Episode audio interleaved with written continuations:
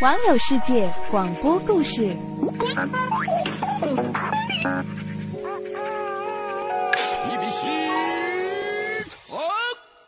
哎，这个，你开车违章过吗？我开车没违章过，你知道为什么？为什么呀？因为我不会开车。啊，那我开车呢，一般啊违章的时候呢，是都会跟警察叔叔求求情儿什么的。行行，有的时候警察叔叔开面儿让你过，过呀最好是警察叔叔好人。哎，但是如果说啊，这个酒后驾车的话就不应该了。那你说那是违法违规呀？对啊，啊千万不能喝酒驾车。绝对不能。哎啊，但是如果说把啊这几千年前的这么一个人挪到现在的话是，那肯定天天挨逮呀，谁呀？而且还是一知识分子啊，不是知识分子有几个喝酒了？小李啊，小李是谁呀？小李，那个，哦，明田明白明白明白了。田朝那个田，嗯，田朝哪有田朝唐朝啊，唐朝啊？唐唐朝，啊你吓我一跳。唐小李嘛，我这你说那小李呀哦，那是小白，这这李白哎啊啊这个李白，怎么着这个最近听说呀、啊？乘坐时光机啊返回到了现代，现在的生活多好啊，对都不对向往啊，多向往。但是啊，违章驾车了，违章驾车了。所以说呢，啊还特地出了一个关于李白违章驾车的调查报告，哎呦，这这报告的忒长啊！调查如下：怎么着？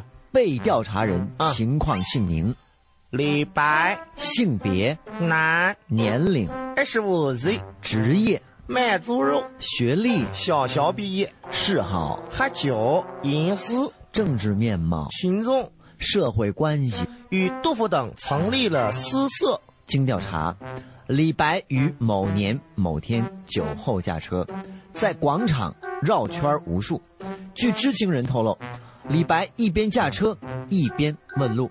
何处是归程？长亭个短亭。如此反复十小时以上，此必为酒醉之故。查问此君的时候，此君口中念念有词。对影成三人。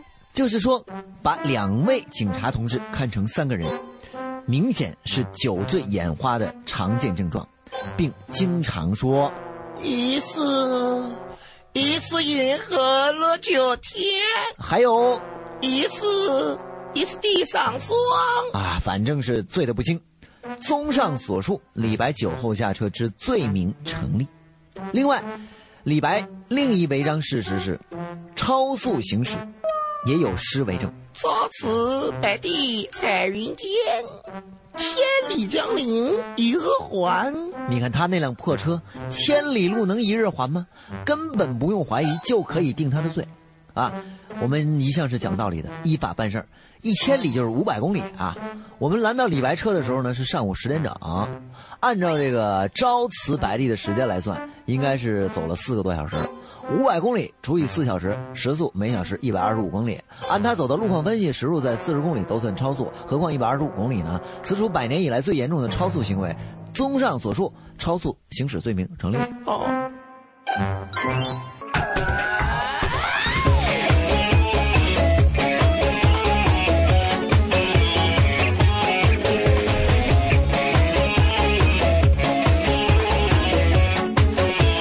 习慣衝前去，如兔子不停死追，風沙中找眼藥水，熱愛中沉醉，由刺激轉為空虛，快過要雙眼掉眼淚。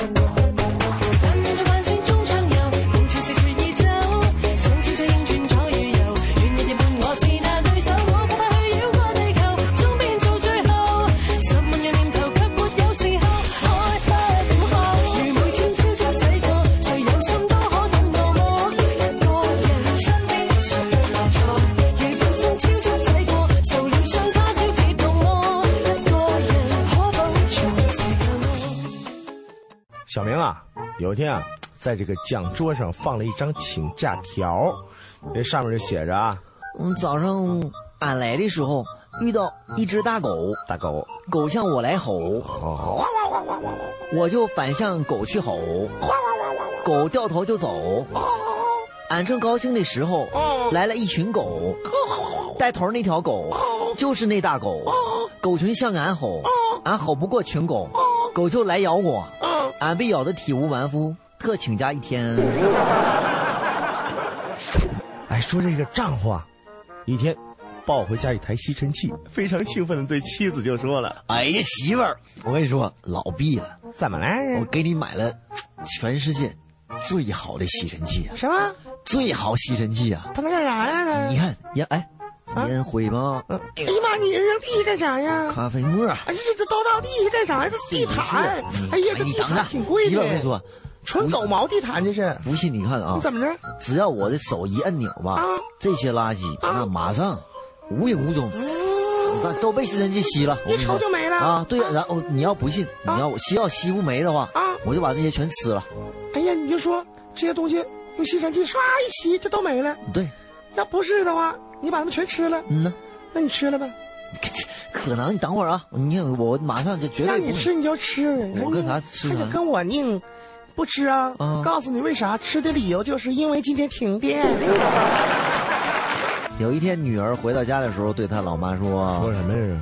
妈妈，哎隔壁那一家一定特穷，啊哎呦，我的乖女儿，你是怎么知道隔壁那家很穷的呢？因为他们的孩子吞下一块钱的哦哎时候，呦，全家都紧张的不行了。”这个小江南在做作业，我做作业，但是他老爸呢在画画画画，俩人都非常专注。就我和我爸都好学呀。对，啊这小江南正抄到有关大雨啊、下大雨啊这几个形容词儿的时候，是忽然想起啊，是啊妈妈吩咐我，吩咐什么下雨的时候啊，啊要把晒在院子当中的这被子收回来。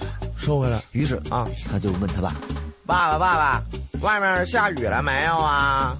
哦，外面下不下雨啊雨啊？哦，我我不知道啊，怎么不知道啊？但是你我可以教你一个办法。什么办法啊？啊？你呀、啊把狗叫起来啊，狗啊！啊！你看它身上湿不湿就知道了。：“ 公司经理只是在每个人的工资袋里边夹一张说明条，说说明条，这说明条写什么了？这您的工资数是您的个人秘密啊请不要泄露给任何人。”哦，这原来是公司的机密啊呀、但是，一位出来的职员呢，数了数工资，啊是，皱着眉头在签名处写了这样一句话我绝对不会向任何人泄露的，因为我和您一啊样，我不好意思将这种收入我讲出去。